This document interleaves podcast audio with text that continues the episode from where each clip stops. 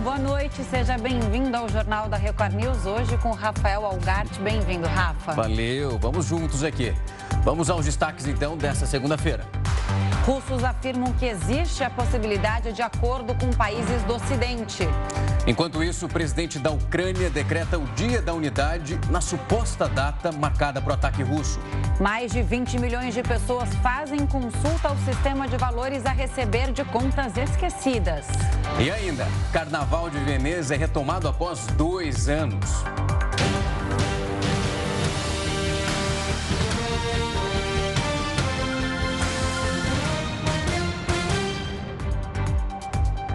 Jornal da Record News está no ar e já vamos direto a Brasília conversar com o repórter Yuri Ascar, porque haja negociação no Senado até quarta-feira, viu? É que dois projetos que devem reduzir o preço dos combustíveis podem ser votados até essa data, até quarta-feira. Governo e Congresso decidiram consultar o Tribunal Superior Eleitoral para saber se as medidas são permitidas em ano de eleição. É isso, né, Yuri Ascar? Boa noite para você. Bem-vindo mais uma vez ao jornal. Boa noite, Camila. Boa noite, Rafael. É isso mesmo. Temos aí quatro propostas já em tramitação no Congresso, três estão no Senado e uma na Câmara. São duas PECs, propostas de emenda à Constituição e dois de lei. Um dos projetos de lei que está no Senado, que deve ser votado ainda esta semana, até quarta-feira, diretamente no plenário, é um projeto que já veio da Câmara aprovado que legisla sobre o ICMS. Estados não cobrariam mais uma porcentagem sobre o valor do ICMS, sim um valor fixo sobre os combustíveis, o que poderia causar aí uma redução no preço final ao consumidor nas bombas, nos postos de combustíveis. E são várias propostas que trazem também auxílios, por exemplo, auxílio gás para pessoas de baixa renda, auxílio diesel para caminhoneiros, e é exatamente em relação a todas essas propostas que tramitam no Congresso Nacional e que buscam reduzir ou diretamente o preço do combustível, ou pelo menos o impacto da alta do valor dos combustíveis no bolso dos brasileiros, que há uma dúvida tanto entre os parlamentares como representantes do Poder Executivo no Palácio do Planalto sobre se haveria ou não é, um crime eleitoral, porque existe o, na legislação eleitoral a proibição de que em ano de eleição haja distribuição de bens, valores ou benefícios que já não estejam previamente definidos no orçamento aprovado. É exatamente o caso de todas essas propostas que discutem aí alguma solução para tentar é, acabar com essa escalada do preço dos combustíveis. A reunião foi agora há pouco, né, já terminou, contou com os ministros Edson Fachin e o ministro Luiz Roberto Barroso, que são é, os dois, Faquim vai assumir como presidente e Barroso como vice-presidente no mês que vem o Tribunal Superior Eleitoral e depois, a partir de agosto, Barroso vai assumir a presidência e vai conduzir, vai presidir os trabalhos no TSE durante as eleições e por parte do Congresso participaram do encontro o presidente da Câmara, Arthur Lira, e também o presidente do Senado, Rodrigo Pacheco. Pela parte do governo federal, o ministro-chefe da Casa Civil, Ciro Nogueira, e também o AGU, o advogado-geral da União, Bruno Bianco. O TSE oficialmente precisa ser provocado, então ele tem que ser consultado, questionado para trazer uma resposta oficial. O que os membros do Poder Executivo e do Poder Legislativo queriam saber é se há possibilidade de continuar essa tramitação em ano eleitoral. E a gente ainda não sabe o resultado dessa conversa, mas de toda forma precisa ser realizada uma consulta oficial e o TSE precisa também responder de forma oficial para ver se, afinal de contas, toda essa discussão que o Congresso está mobilizado no início desse ano, em torno de tantos projetos, com alguns já podendo ir a voto na quarta-feira no Senado, eles seriam legais ou não em razão do ano eleitoral. Então, é uma discussão polêmica e nós vamos aguardar agora o pronunciamento oficial do Tribunal Superior Eleitoral quando ele for provocado, precisa ser, receber né, uma pergunta, um questionamento, seja do Poder Executivo ou do Poder Legislativo, para trazer essa resposta sobre o que pode ser feito e o que não pode ser. São várias propostas colocadas né, sobre a mesa e uma das principais é exatamente sobre a redução dos impostos, não só o ICMS, que é o imposto estadual, mas também a redução dos impostos federais em, nos combustíveis. Uma das propostas no Senado que já deve ser colocada para votação na quarta-feira, inclusive, é exatamente a que trata do ICMS, da opção de estados e municípios aderirem ou não à nova forma tributação. Mas ainda não há um acordo em torno desses textos. Desde hoje à noite, os líderes no Senado já estão reunidos, discutindo o que pode ser feito, inclusive porque a ideia é concentrar o máximo possível de todas essas propostas em um texto só. Então, juridicamente, também há muitos questionamentos sobre o que pode ser feito via projeto de lei e o que tem que ficar via proposta de emenda à Constituição. Se houver algo, por exemplo, em relação à lei de responsabilidade fiscal e que seja seja necessário alterar a lei, aí seria obrigatoriamente uma PEC, uma proposta de emenda à Constituição, o caminho. E aprovar uma PEC neste momento, em ano eleitoral no Congresso Nacional, é muito difícil. É preciso maioria absoluta, tanto na Câmara como no Senado, e votação em dois turnos. Então, uma mobilização muito grande, apesar de ser o tema mais em voga nessa retomada dos trabalhos no Legislativo. Camila, Rafael.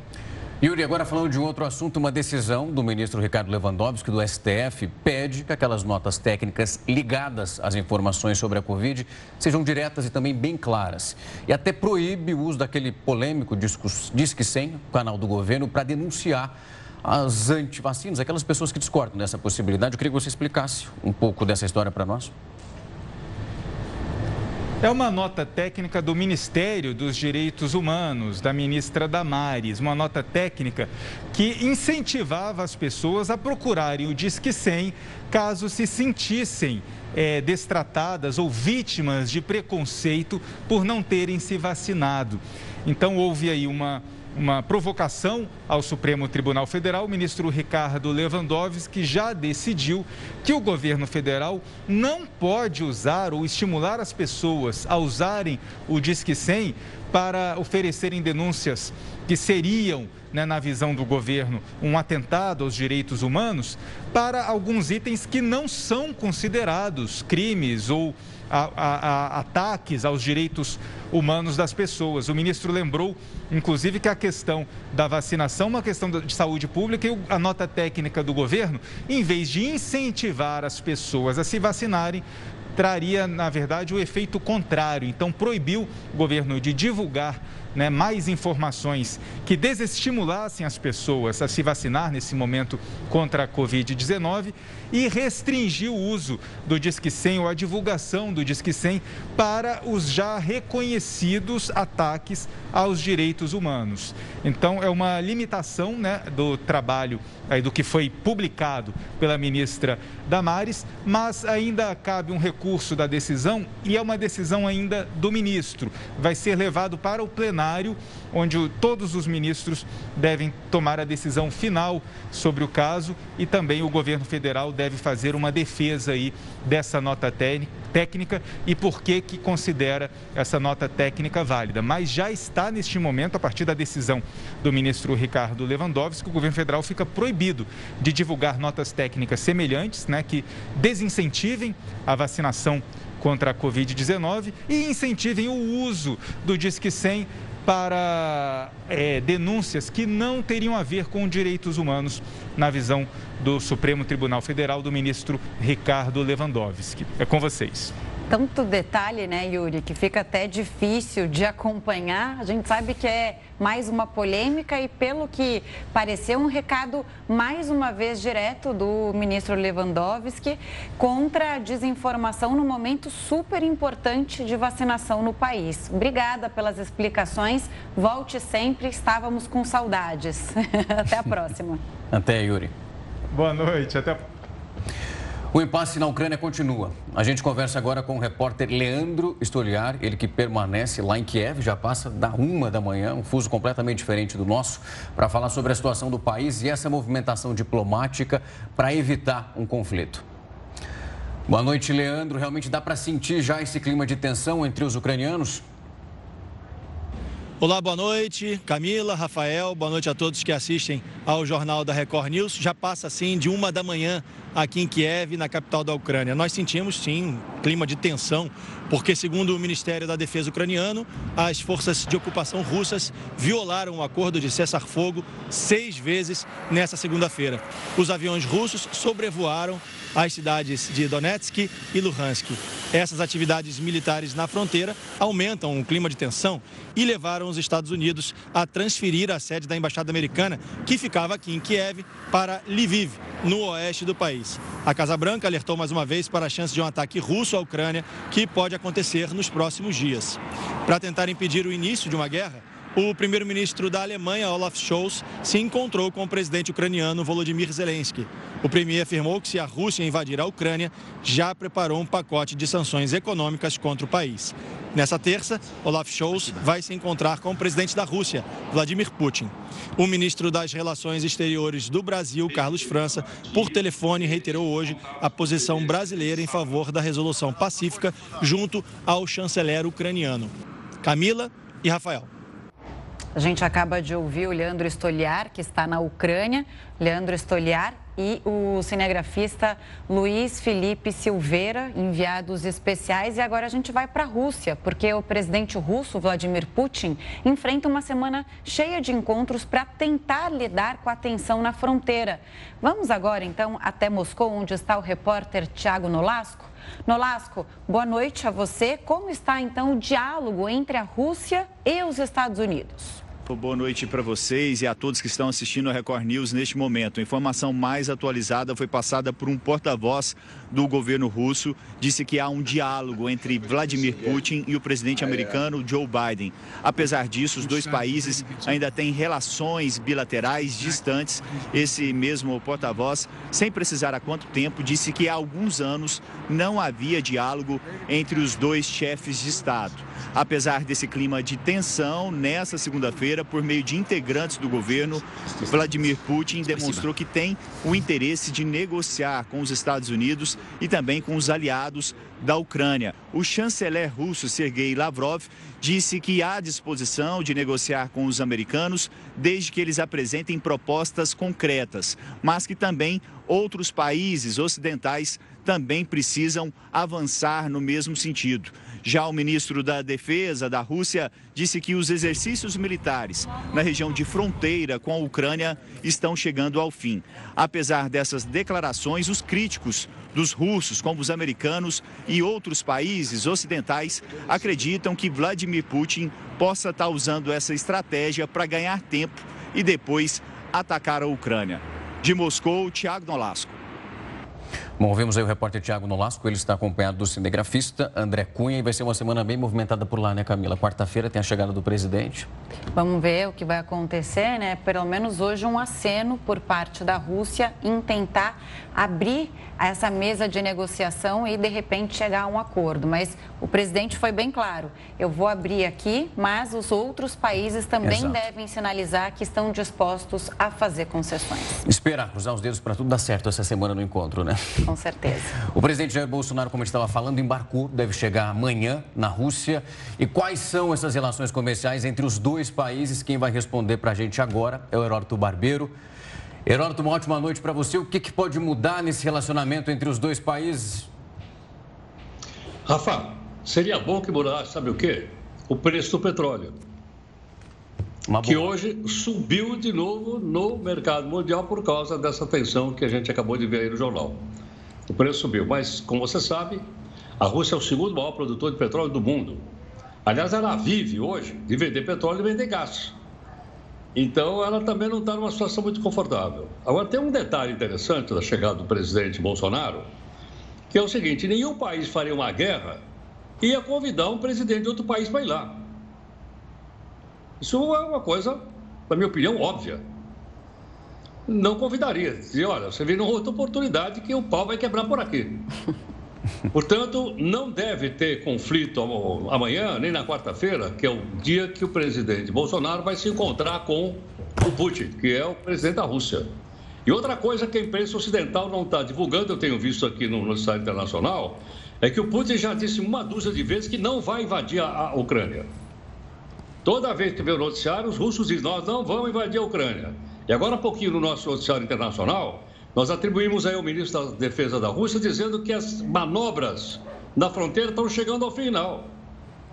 Portanto, a impressão que se dá é que essa pressão toda, logicamente, vai ter um ganho político para a Rússia, mas ela não deve culminar com a invasão da Ucrânia. Eu posso estar queimando a língua dizendo isso, mas estou dizendo isso com convicção daquilo que eu acompanhei no, no noticiário internacional, inclusive um artigo escrito pelo Henry Kissinger, não é da época de vocês. Mas o Kissinger foi secretário de Estado dos Estados Unidos que tirou os Estados Unidos da, da guerra da, do Vietnã. Belíssimo artigo dele a respeito da, da, da Ucrânia. Agora, chega lá o presidente, primeira, primeira coisinha que a gente tem que lembrar para os amigos aqui. País não tem amigo, tem interesse. O que, que nós estamos fazendo lá na Rússia? Nós vamos lá para implementar o, o, o, o, acordo comercial. Vocês estão lembrados que o Brasil faz parte dos BRICS? Uhum. Aquele acordo Brasil, Rússia, Índia, China e, e, e, África do Sul. Há quantos anos isso vem sendo construído? Já há mais de 10 anos, 15 anos. O Brasil faz parte dele. Então, o que está acontecendo é uma aproximação de ordem comercial entre o Brasil e a Rússia. Quer dizer, bom, mas a Rússia não compra muito do Brasil. O mercado é mais ou menos um bilhão e meio de dólares. Tudo bem. Mas é aí que você vende. Quando você tem pouca, pouco comércio, você vende para lá. Agora, o que é que a Rússia pode comprar da gente? Ela já compra. Ela compra carne de todo tipo, ela compra açúcar, ela compra laranja, ela compra minérios. E o Brasil, por sua vez, compra sulfato que é transformado em, em, em agente de adubação para o agronegócio brasileiro. Então, vamos lembrar isso. O país não tem amigo. Essa frase não é minha, essa frase é do De Gaulle, ex-presidente da França. Então, o que eles estão discutindo lá são questões de ordem comercial. Agora, isso é importante, então, para o Brasil, pelos BRICS que eu acabei de citar. Inclusive, tem um banco chamado dos BRICS, que é um banco enorme, foi construído no passado aqui pelo, pelos governos brasileiros, que incentiva o comércio entre dois países. Então, eu acho que é por aí que vai, em que pese, logicamente, haver uma pressão no mundo ocidental em cima da Rússia por questões geopolíticas, né, que, que aos pouquinhos a gente vai entendendo aí o que vai acontecer. Heródoto, sabe o que eu estou pensando aqui? Chega o Brasil ali para falar sobre fertilizantes nessa reunião marcada, agendada já há mais tempo. É o que você disse. Será que não seria o caso de adiar né, ou cancelar essa viagem? Será que o Putin vai estar tá com cabeça ali de receber o presidente brasileiro para falar de fertilizante, com esse problemão para resolver diplomático, com mil reuniões agendadas, né? É, inclusive é, com o primeiro-ministro alemão? E vários outros, enfim, com um pepino na mão para resolver, e aí o Brasil não vai conversar sobre esse problema, porque eles dizem que as conversas paralelas é, que vão ocorrer também da comitiva brasileira é que vão tratar desse assunto com o chance... entre os chanceleres. Agora, também fico pensando, você disse aí, né, que a Rússia, e aí muito bem destacado, que no noticiário internacional não se fala em uma invasão da, da Rússia à Ucrânia, e aí o ministro da Defesa hoje disse: ah, não, é porque os exercícios militares eles foram intensificados nos últimos dias. Mas é, você trouxe aqui muito bem também. É, é já, já foi anunciado que esses exercícios militares estão no fim. Então, quer dizer, é uma polêmica que se cria, uma tensão que se cria também de quem está cobrindo né, é, todos os desdobramentos dessa tensão ali entre Rússia e Ucrânia, agora Rússia e Ocidente, mas a população ali, nossos enviados especiais que chegaram lá já trouxeram. A maioria não se preocupa com uma invasão. Quer dizer, a vida tanto na Rússia quanto na Ucrânia está normal. Né? E eu estava lendo também, achei um dado super, super interessante: 44 milhões de habitantes tem a Ucrânia. É a mesma população do estado de São Paulo. Quer dizer, por enquanto, a maioria ali está tranquila e não vê risco de uma guerra mesmo é, territorial na Ucrânia. Vamos ver. Olha, é, voltando aí à questão da presença da delegação brasileira. A delegação brasileira está lá para tratar de problemas comerciais. Isso. Se o Putin não tem cabeça para isso, o Putin tem. Não se esqueça o seguinte, que ele está lá faz um tempão no governo. Não se esqueça que lá não tem oposição. O líder da oposição foi envenenado lá, vocês estão lembrados disso ou não? É, bem Ele manda sozinho. Ele é quase um czar na Rússia. Não é? E, e, obviamente, o que está sendo disputado ali, na verdade, é uma queda de braço entre a Rússia e a OTAN, que é a Organização do Tratado do Atlântico Norte, que quer, caso a Ucrânia faça parte da OTAN, que permita que ela coloque foguetes na fronteira da Ucrânia com a Rússia. E os russos não querem isso. Essa é a questão. É isso que está por trás dessa crise. Agora, tudo indica que vai haver mais encontros diplomáticos. E vou repetir novamente: o governo russo insiste em dizer que não ameaça e que não vai invadir a Ucrânia, que isso é uma histeria da imprensa ocidental. Palavras dele. Tá certo, Heródoto. Daqui a pouco você volta então com outras informações. Até já. Até, Heródoto. Tchau, tchau. tchau, tchau. E, ainda nesta edição você confere uma entrevista exclusiva com o embaixador do Brasil na Ucrânia que ele concedeu ao Rafael Algarte. Pois é, discutimos muitas questões, principalmente esse clima lá, qual a situação nesse momento dos brasileiros e de quem vive na Ucrânia. Você também vai ver que os senadores vão discutir o projeto que cria mais um Estado. O Jornal da Record News volta já com essa e também outras informações. Avançou no Congresso o projeto que cria mais um Estado, o de Tapajós assunto para ele, para o nosso Heródoto Barbeiro. Heródoto, o que isso muda então no quadro administrativo do país? Quer dizer que o Pará ia ganhar, quer dizer, ia perder território, ganhar um estado vizinho. Pois é, é, Camila, nós somos 26 estados e mais o Distrito Federal, 27. Se vier o estado do Tapajós, vai para 28. É muito ou é pouco? Sei. Compara com os Estados Unidos tem 50 estados nos Estados Unidos. Ana, mas eles são ricos e nós não. Então tem que pensar nisso. Ana. Outra coisa, não é a primeira vez que tentaram criar o estado de Tapajós. Eu estava vendo aqui, em 1998, 99, não, foi exatamente em 2011. Teve um projeto lá no Congresso para dividir o Pará para criar o estado de Tapajós. Só que para você criar um Estado tem que ter um plebiscito na população.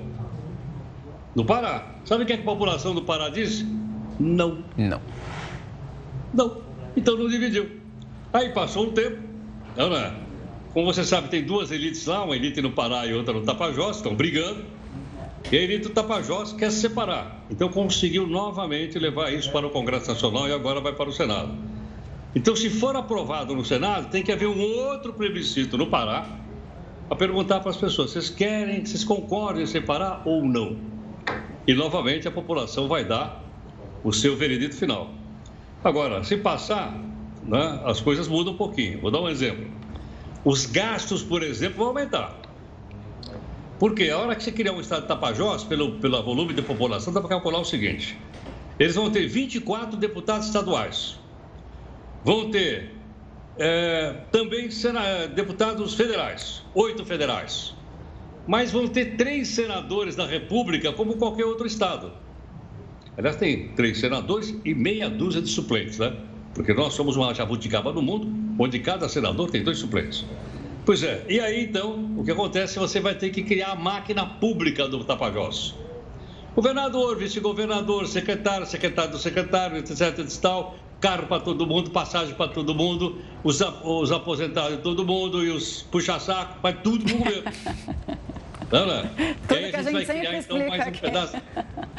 A gente vai criar mais uma máquina. Se, vai, se vale ou não, não sei. Quem vai decidir é o povo do Pará. Tá certo não? O governador lá é contra. O pai do governador, que é senador, é o Jader Barbalho, também é contra. Então, não sei o que vai dar. Vai estar caminhando e aí, então, nós teríamos lá, se passar, o novo estado chamado Tapajós, tem esse nome em homenagem a uma tribo indígena daquela região e também aos rios lá, Rio Tapajós. E ele seria um estado de 2 milhões de habitantes. Quanto é que 2 milhões de habitantes? É menos do que a população da zona leste de São Paulo. A zona leste da cidade de São Paulo, você vai comparar, né? tem 3 milhões de habitantes. O Estado teria 2 milhões de habitantes. Então, se não vale, se não vale, é a população que vai dar a última palavra e cada um de nós também pode dar o seu palpite. É, o que as pessoas, quem é contra, como você disse, que era, são os barbalhos, né? Eles falam que vai ter muito mais gasto e que não tem dinheiro para é, esses gastos. E quem é a favor diz que vai ser bom para o desenvolvimento regional. E aí fica essa queda de braço, né? Vamos ver se a gente vai ter mais um estado ou não. População já falou não uma vez. Agora tem que ver se ela vai querer ou se ela mudou de ideia nesses últimos 10 anos, né, Heródoto? Heródoto, vai descansar então? Nos falamos Oi? e nos vemos amanhã. Vai descansar até okay. amanhã. Até, boa noite, obrigado, Rafa com a gente, 15 tchau, dias. Tchau, Rafa, tchau. Até, tchau, tchau, até amanhã. Beijo grande. Até mais, querido. Obrigado. A gente fala agora do novo site do Banco Central que já está no ar para consultar aqueles valores esquecidos nas contas bancárias. Quem sabe você não tem um dinheirinho por lá? São pelo menos 8 bilhões de reais. O visto do Banco Central foi disponibilizado em janeiro, mas foi interrompido pelo elevado número de acessos. Com a volta do site, o Banco Central informou que mais de 20 milhões de pessoas físicas e jurídicas já usaram o serviço. Para fazer a consulta, é só entrar no novo site valoresaReceber.bcb.gov.br, digitar o CPF e a data de nascimento. Se a pessoa não tiver valores a receber, a informação aparecerá na tela imediatamente. Caso exista algum saldo, a data para entrar novamente no site e solicitar o resgate será informada. Os valores serão devolvidos pelo Pix a partir do dia 7 de março. Mas antes é preciso fazer um cadastro no site do governo, o gov.br, para receber uma senha. Tudo para evitar fraudes e golpes.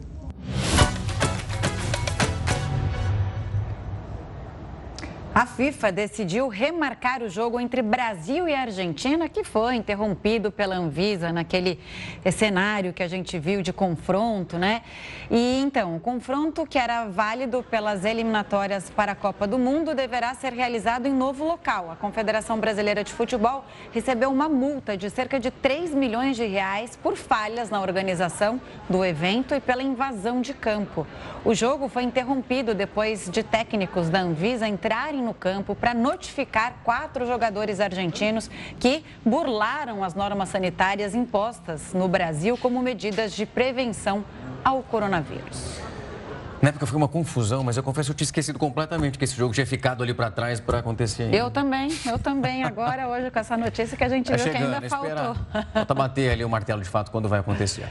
Bom, ainda nesse mundo de futebol, a primeira fase do Campeonato Paulista chegou na metade e, para surpresa de alguns, o líder geral do torneio está aqui pertinho, no ABC Paulista.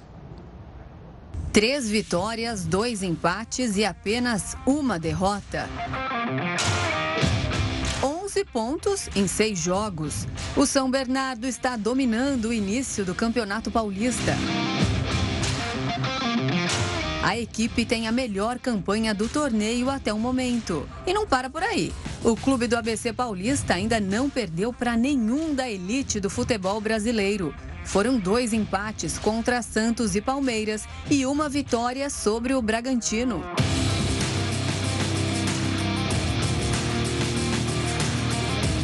Desempenho do Tigre rendeu até uma brincadeira da Federação Paulista de Futebol. E o elenco conta com velhos conhecidos do torcedor. O artilheiro da equipe no campeonato é o atacante Silvinho, Autor de dois gols na competição, ele já defendeu São Paulo. Outro nome conhecido do torcedor é o atacante Matheus Davó, que foi revelado pelas categorias de base do Corinthians. E para manter a melhor campanha do Paulistão, o São Bernardo tem uma pedreira na próxima rodada. O Tigre vai visitar o Corinthians na quarta-feira. O Supremo Tribunal Federal estabeleceu novos critérios para as prisões temporárias. O Jornal da Record News volta já já com todas as informações. O dólar fechou o dia uma queda de 0,43%, que é cotado a R$ 5,21. É uma mudança. Esse é o menor valor desde setembro do ano passado. A moeda sofreu uma desvalorização de mais de 5%, quando 6% chegando ali só esse ano, comecinho. Né?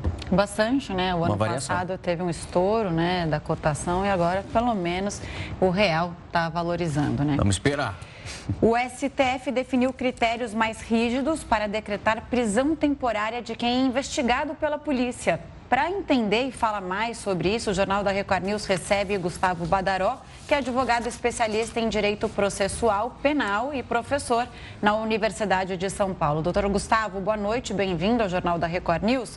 Queria que o senhor explicasse, por favor, para a gente entender melhor o que é a prisão temporária e o que muda na prática com essa decisão do STF?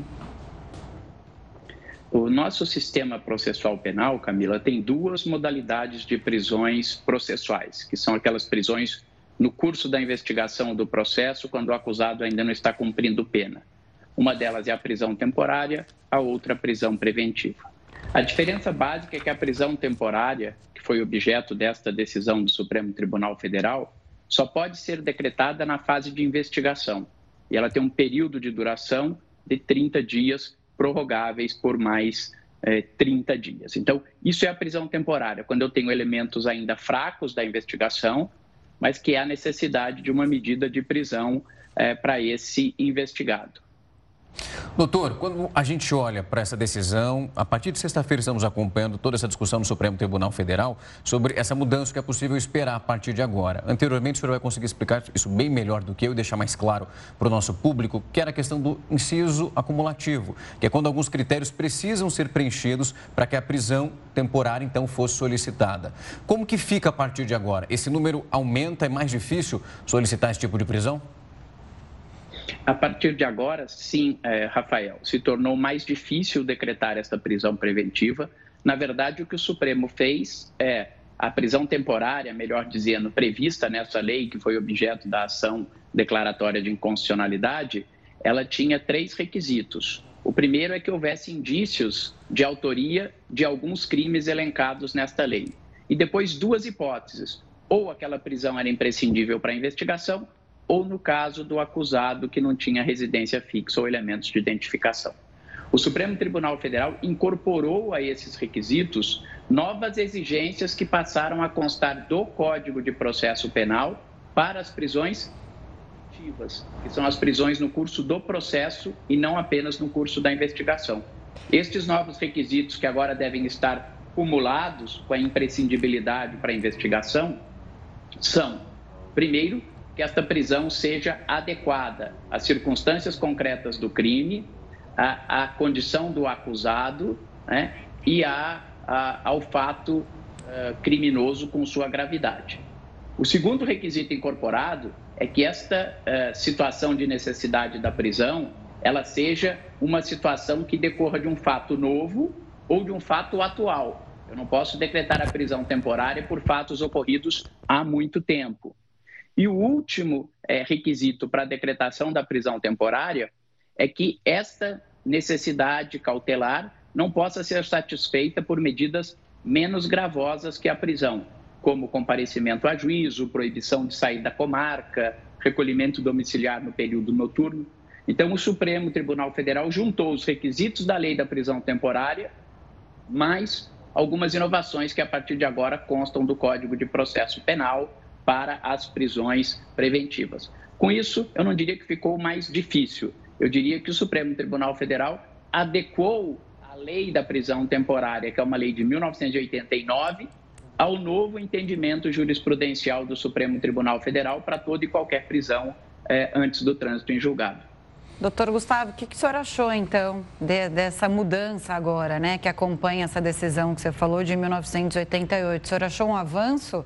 É, na verdade, prisão temporária agora precisa de indícios de que aquele investigado tenha cometido crime, né? E não só deter o investigado para apurar os fatos. Quer dizer, fica mais rígido mesmo para conseguir decretar a prisão temporária daquele investigado fica mais rígido e isso é adequado. É, a prisão temporária, Camila, é uma prisão decretada no começo da investigação. Nós vimos casos e temos casos no dia a dia de pessoas que são presas temporariamente e depois sequer são denunciadas, justamente por causa dessa fragilidade de elementos com os quais se decretavam as prisões temporárias. O que o Supremo Tribunal Federal passou a exigir é que hajam elementos concretos da participação daquela pessoa em algum crime previsto na lei e, mais que isso, que aquela medida seja a única adequada, que eu não possa atingir a mesma finalidade de possibilitar a investigação com meios menos gravosos para os investigados. Isso já era o que o Supremo vinha decidindo para toda e qualquer prisão. Tá certo, doutor Gustavo. Obrigada pelas explicações. Boa noite e até uma próxima. Obrigado, doutor. Uma ótima Eu noite. Eu agradeço. Boa noite. O número de casos de Covid-19 aqui no Brasil caiu 25% quando a gente olha para o espaço de uma semana. Foram registradas, então, 952.470 infecções nos últimos sete dias. Como indica também o painel de acompanhamento da pandemia do CONAS. Essa é a segunda semana seguida de queda, bem considerável, nesse número de casos aqui no país. Somados, então, esses 14 dias, a redução chega a 28%. Já a quantidade de mortes, infelizmente, continua subindo, mas uma velocidade que é menor. No período, o número de óbitos cresceu 18%. Isso entre 23 e 29 de janeiro, que havia uma alta extremamente significativa. De 40% é muita coisa. O presidente da Ucrânia decretou o Dia da Unidade na suposta data marcada para o ataque russo. O jornal da Record News volta em um minuto.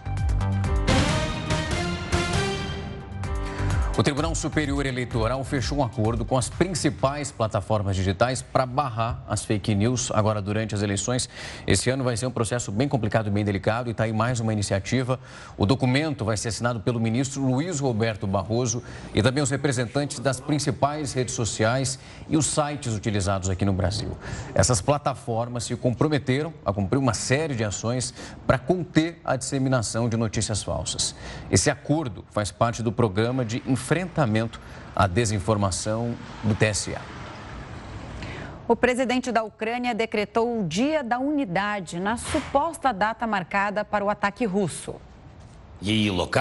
Segundo Volodymyr Zelensky, a suposta investida russa deve ocorrer na quarta-feira, 16 de fevereiro. Por isso, ele decretou que a data passe a ser o Dia da Unidade Ucraniana. O líder garantiu que a defesa do país tem experiência e armas modernas para combater os ataques.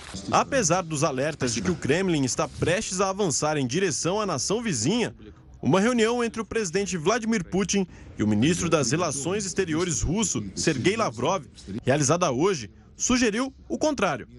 No encontro, Lavrov argumentou que Moscou deveria manter o diálogo com os Estados Unidos e aliados. Segundo ele, as possibilidades de negociações estão longe de se esgotarem. Mesmo assim, ainda restam dúvidas sobre as reais intenções de Putin.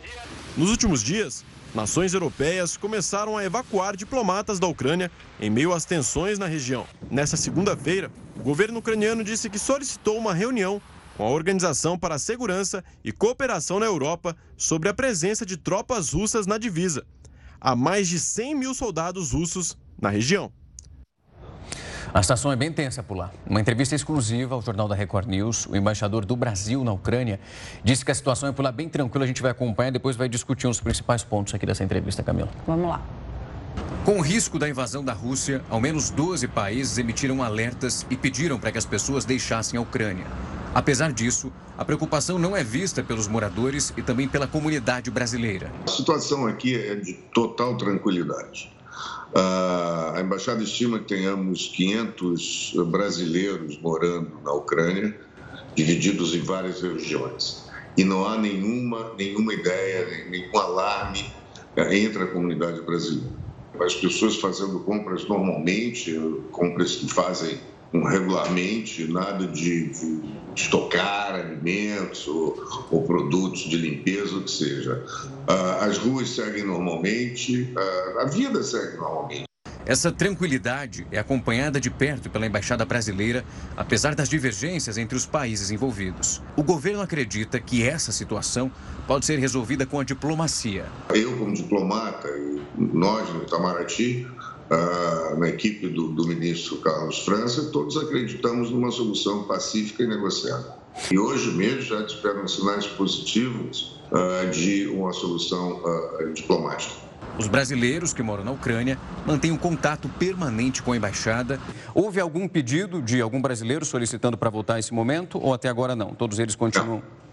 Nada, nada, nada. Eles obviamente escrevem para se informar como está a situação e nós temos uh, respondido e, e, e, informado isso que eu lhe disse, que a situação é de total calma. Trazendo alguns pontos dessa entrevista que vale a pena que a gente comentar, o embaixador falou dessa possibilidade, dessa realidade que ele enfrenta lá, de que as pessoas consideram, pelo menos em Kiev, uma, uma situação que é bem normalizada. Só que aí quando eu perguntei, quando a gente olha para a região leste, onde toda aquela movimentação acontece, isso ali dos soldados, os tanques se movimentando, algo que acontece não só agora, sete anos, mas o conflito fica maior. E aí ele comenta que ali a intensidade é bem maior, os moradores são, infelizmente, acostumados com aquele cenário. Mas é difícil você, ele falou que dá 600 quilômetros de diferença, uhum. mas ver isso, 600 quilômetros não é tanta coisa assim. Para um país que está quase para ser invadido, você imaginar dois tipos ali de ucranianos, um tentando levar a vida e o outro, ao mesmo tempo, imaginando que o pior pode acontecer todo dia. Agora, de fato, nenhum brasileiro fez o pedido, como a gente viu aí na sua última pergunta, para retirada ou para sair do país. Exato. Então, é, quer dizer, pelo menos os 500 brasileiros que vivem no local e por isso talvez que a embaixada não criou nenhum plano ou, ou não externou né, para a imprensa, já disse que tem plano de retirada dos brasileiros Exato. caso haja necessidade, mas por enquanto não colocou nenhum em prática, como outros países, como os Estados Unidos, enfim, Exato. outros países fizeram. E essa era realmente uma questão. Nós vimos outros países, como a Alemanha, o chanceler, inclusive, da Alemanha, participa amanhã de uma reunião com o presidente russo Vladimir Putin. E já começou esse movimento de retirada. E era essa dúvida que eu questionei com ele sobre essa possibilidade de, essa possibilidade de retirada dos brasileiros. E ele fala que por enquanto não. Há um grupo ali se movimentando, mas as pessoas continuam calmas e o objetivo da embaixada, de acordo com o próprio embaixador, é passar um pouco mais de tranquilidade. Que não é bom fácil, sinal. Né? Que bom, né? É. Pelo menos então, por essa parte, é, há uma tranquilidade dos moradores de Kiev, como você mesmo trouxe, e também dos brasileiros que moram na Ucrânia. Seguindo aqui com o nosso noticiário, o movimento Black Lives Matter, que em português ficou conhecido como Vidas Negras Importam, tem sido cobrado sobre o destino do dinheiro arrecadado, isso nos Estados Unidos. Uma verdadeira fortuna de quase meio bilhão de reais. Em maio do ano passado, a gente falou sobre isso aqui. A diretora executiva desse movimento renunciou depois de uma suspeita de uso indevido do dinheiro que vai tirando uma repercussão que é enorme, né? Desde então, ninguém permanece encarregado dessas finanças do grupo. O último balanço da fundação que administra os recursos do movimento Black Lives Matter foi divulgado em fevereiro do ano passado. O relatório apontou que em 2020 foram arrecadados o equivalente a 460 milhões de reais são doações da população e de grandes empresas de vários setores. Uma parte do dinheiro teria sido distribuída a organizações lideradas por negros. E o caixa da organização encerrou o ano com mais de 310 milhões de reais. Nenhuma informação foi divulgada até agora sobre o que foi feito com esse dinheiro em 2021. Até porque a diretora executiva e cofundadora do movimento renunciou em maio do ano passado. Depois disso, ninguém assumiu as finanças do grupo. A renúncia de Patrice Cullors aconteceu depois da denúncia de um jornal americano de que ela teria usado parte das doações para comprar imóveis de luxo aqui nos Estados Unidos. Ela nega as acusações. No início deste mês, a Fundação interrompeu a arrecadação de recursos pela internet, após receber uma carta do Departamento de Justiça da Califórnia cobrando os relatórios financeiros. Segundo a Justiça, os documentos devem ser enviados até o fim de março. Caso contrário, eles terão que pagar impostos e multas, o que não era cobrado por se tratar supostamente de caridade. O Black Lives Matter nasceu em 2013, mas ganhou repercussão em 2020 após a morte de George Floyd. Depois disso, o movimento organizou protestos em todo o país, alguns com registro de violência e mortes. Para o sociólogo Wilfred Riley, é preciso comprovar se o que está no relatório até agora é verdadeiro. É preciso uma equipe de especialistas para verificar esses relatórios e ver onde realmente esse dinheiro foi gasto. E eu gostaria de ver alguém fazendo isso. Em algum momento, nós vamos saber realmente o que aconteceu com o dinheiro. Talvez ele tenha sido bem gasto pelo grupo, mas para mim isso parece improvável, diz o sociólogo. That seems unlikely. O tradicional Carnaval de Veneza foi retomado depois de dois anos. O Jornal da Record News volta já, não sai daí. A Justiça Federal do Rio de Janeiro autorizou uma estudante de 11 anos a frequentar as aulas presenciais sem tomar a vacina contra a Covid-19. A Justiça havia negado o pedido da família dela, que resolveu recorrer. Desta vez, o desembargador impediu a direção da escola Pedro II de exigir o comprovante de vacinação para evitar que a estudante sofra constrangimento à liberdade de ir e vir. A carne brasileira é um dos produtos de maior sucesso quando a gente olha para o cenário internacional. Essa fama ficou comprovada numa feira em Dubai, nos Emirados Árabes. E a apresentadora da Record News, a Kelly Godoy, está por lá nesse evento e vai contar o sucesso desses produtos no país. Em mesas como essas, novos negócios podem aparecer na GoFood em Dubai. Aqui, o destaque é a carne bovina brasileira. O sucesso é tanto que, num único dia, meia tonelada de carne sem osso foi consumida nesse estande. O Brasil é o maior exportador de carne bovina do mundo. Em um ano, o volume de exportação cresceu quase 26% e o preço médio 16%. Os principais compradores foram China, Estados Unidos e Egito.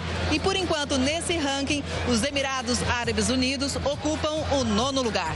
Além das certificações exigidas pelo mercado internacional, internacional, durante a pandemia, o Brasil adotou medidas para a proteção do produto contra o coronavírus.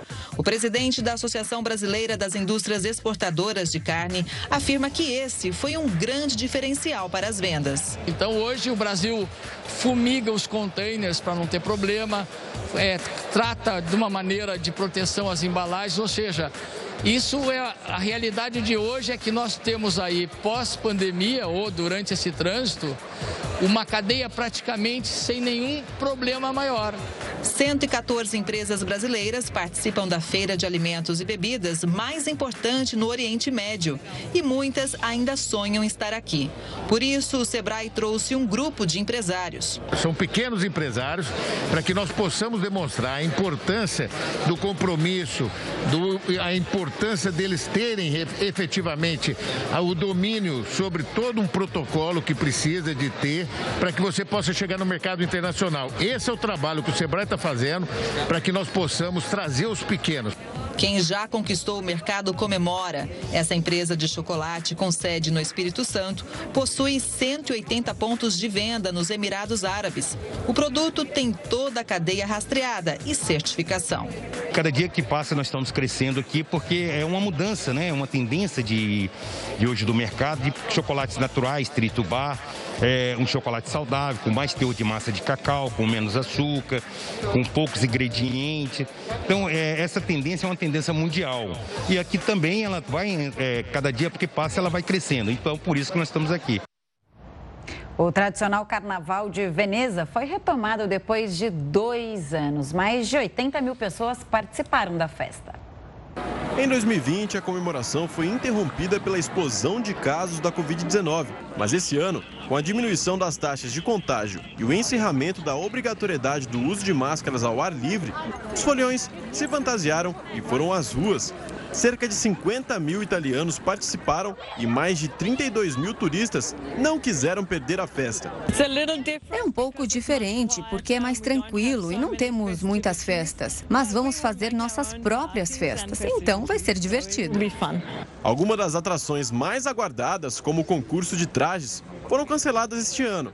Mas a retomada da festa é um sinal positivo para o setor de turismo. Depois do que aconteceu, os venezianos que têm um grande espírito de felicidade e alegria certamente vão comemorar o carnaval. Venha para Veneza para se divertir.